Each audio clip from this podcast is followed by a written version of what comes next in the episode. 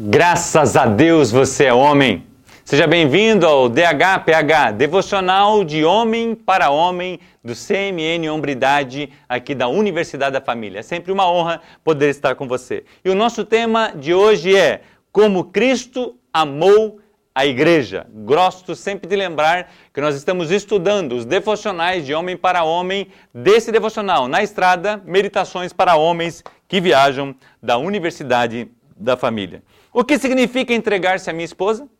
O que significa fidelidade e verdade? Será que sou como Jesus ou eu sou eu mesmo?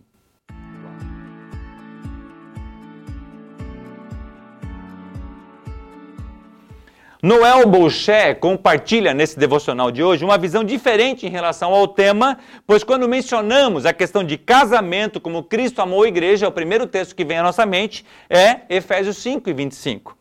E esse, te esse fala: marido, amai a vossa mulher, como também Cristo amou a igreja e a si mesmo se entregou por ela. Embora entendamos esse texto claramente, sabemos que não é necessário o sacrifício físico como Jesus fez. Ou seja, morrer para que ela tenha a expiação ou para que ela tenha vida ou uma morte substitutiva. Por quê? Porque Jesus já pagou esse preço para nós. Porém, a morte física não foi a única maneira que Jesus se entregou. Ele abriu mão de algumas coisas. Em Apocalipse, João viu o noivo voltando e ele era chamado de acordo com os dois atributos: a fidelidade e a verdade. Então, Jesus é a verdade. Ele mesmo fala: Eu sou a verdade. Eu sou a vida, eu sou o caminho, ninguém chega ao Pai se não for por mim. Ele foi fiel até o fim, até a sua morte, morte de cruz. Ele foi fiel a quem? A Deus Pai. Ele chega a dizer assim: que não seja feita a minha vontade, mas a tua vontade.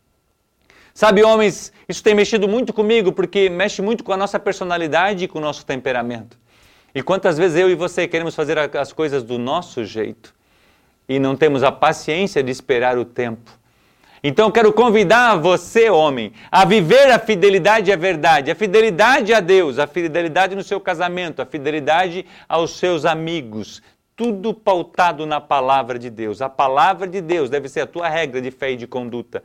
Fiel a Deus, a primeira coisa que eu e você temos que ser. Por quê? Porque se eu e você somos fiéis, fiéis a Deus, nós vamos ser fiéis à esposa, vamos ser fiéis aos filhos. Vamos, se nós somos verdadeiros para com Deus, nós também seremos verdadeiros para com a esposa, verdadeiro para com os filhos, verdadeiro para com as pessoas que nos cercam. É, são os atributos que João viu na pessoa de Jesus Cristo: fidelidade e verdade. Deus, a Bíblia fala ainda em Isaías 9, falando que Deus forte, príncipe da paz, ele é chamado de fiel e verdadeiro, e sabemos que a Bíblia compara a nós, o seu povo, com a noiva do cordeiro. E ele sendo noivo, e João vê esses atributos dele, então quando ele vê Jesus, ele está vendo aquele noivo. A Bíblia fala, compara a igreja como a noiva de Cristo. A Bíblia fala das boldas do cordeiro. Então ele enxerga Jesus como noivo e diz assim: fiel e verdadeiro. Aí eu pergunto para você: será que a sua esposa vê você como um homem fiel e verdadeiro? Será que os seus filhos veem em você como um homem fiel e verdadeiro? Será que as nossas casas são depositadas essas confianças? Como maridos, como pais, como filhos, empregados, empresários, nós precisamos ter esse atributo. Eu nunca esqueço de um tempo atrás, eu trabalhei numa ferramentaria e aí, antes de vir para a Universidade da Família, e aí eu pedi para sair, para vir para cá, porque Deus tinha é, trabalhado no meu coração. Foram dois anos desse processo, não vou entrar em detalhes agora. E aí eu fui pedir a demissão e a empresa não estava demitindo ninguém. E aí eu compartilhei da história né, do nosso chamado que Deus estava fazendo. Ele falou assim: Ó, oh, Marcos, eu não estou fazendo isso com ninguém, mas eu vou fazer para você. E um tempo atrás eu fui visitá-lo e ele é, teve uma situação adversa com uma outra pessoa anterior, anterior a mim, e ele falou assim: Olha, foi o chefe que eu tive de ferramentaria, o supervisor de ferramentaria mais honesto que passou aqui. Eu falei: Uau! A gente pensa que as pessoas não estão observando. Eles foram lá vasculhar os meus e-mails, foram estudar o que eu tinha feito e não encontraram nada que pudesse comprometer. E o nome do Senhor Jesus foi glorificado. Não falo isso para promover a minha vida, não. É o nome de Jesus. Porque nós aprendemos com a palavra a ser fiéis e verdadeiros. Se erramos, erramos, assumamos, pedimos perdão, vamos tocar em frente, vamos caminhar. Precisamos separar a identidade do comportamento. Eu gostaria que a gente pudesse pensar um pouquinho. Olha só, será que estamos definindo, definindo pelas nossas habilidades? Será que estamos sendo definidos pelas nossas habilidades? Pelo nosso desempenho profissional? Com a capacidade que temos de ganhar dinheiro, de articular as coisas, de influenciar ou até de persuadir as pessoas? Será que podemos, ou será que podemos expressar os cânticos de Salomão? Eu sou do meu amado e ele é meu. Será que a sua esposa possa dizer isso para você? Será que você pode dizer isso para ela? Porque aqui está falando da igreja e falando de Jesus o noivo. Mas Deus compara o nosso casamento. Será que isso está trans, sendo transmitido na nossa casa? Eu queria convidar você, porque nós precisamos aprender, é passo a passo, é step by step. A gente vai caminhando na vida e aprendendo. A Bíblia, a Bíblia própria fala que Jesus aprendeu com as suas aflições. Então nós não estamos aqui falando de um homem perfeito, de uma vida perfeita, mas nós estamos falando que nós precisamos crescer.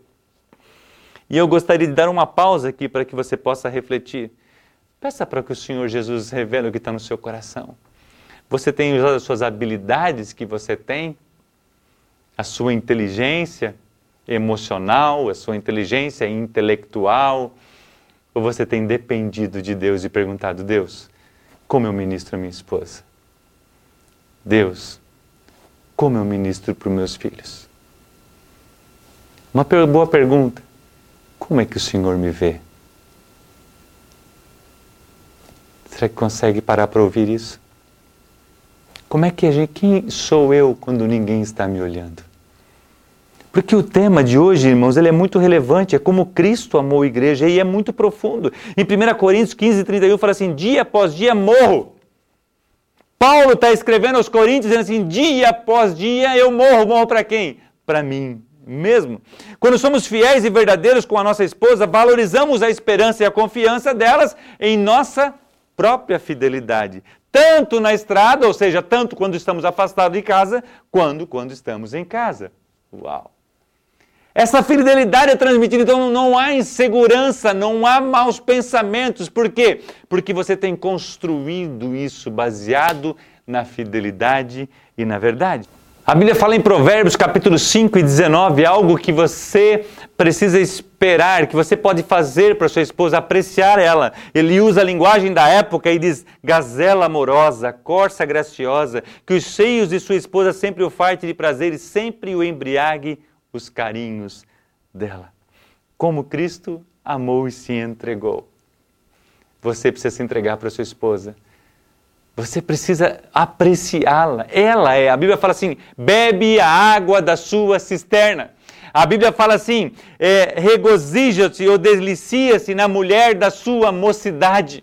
Ou seja, a infidelidade é algo que Deus não se agrada.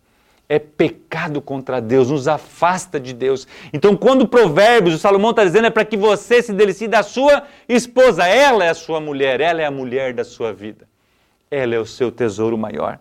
E isso é maravilhoso. Para finalizarmos, importa salientar que a nossa morte não pode ser condicional à recíproca da esposa. Jesus foi fiel e verdadeiro mesmo quando foi abandonado e crucificado. Ele nos, nos amou a si mesmo, se entregou e perdoou e depois veio até nós e agora o Espírito Santo deseja nos conduzir até Ele.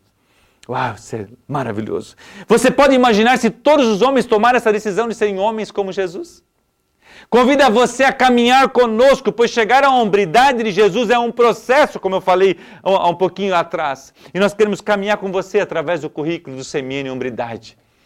Deus quer ministrar ao seu coração. Seja renovado em Cristo, morra para si mesmo e viva para Ele. O Edin Cove fala de, uma, de, um, de um projeto, de algo que transcende a nós mesmos. É uma decisão.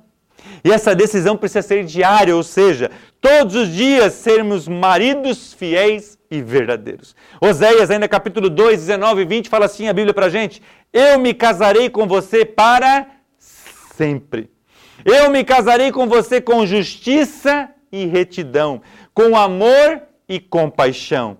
Eu me casarei com você com fidelidade e você reconhecerá o Senhor. Uau! Gostaria de indicar um livro fantástico para você. Anota esse livro, esse livro é extraordinário. Escrito por Bob e Audrey Meister. O nome do livro é Casamento Debaixo de Proteção. Uma história fantástica de restauração e de vitória, porque Deus esteve com eles. O nosso próximo devocional terá um tema fantástico. Será que sou um escravo? Uma grande pergunta para nós, não é? Que Deus te abençoe e um grande abraço.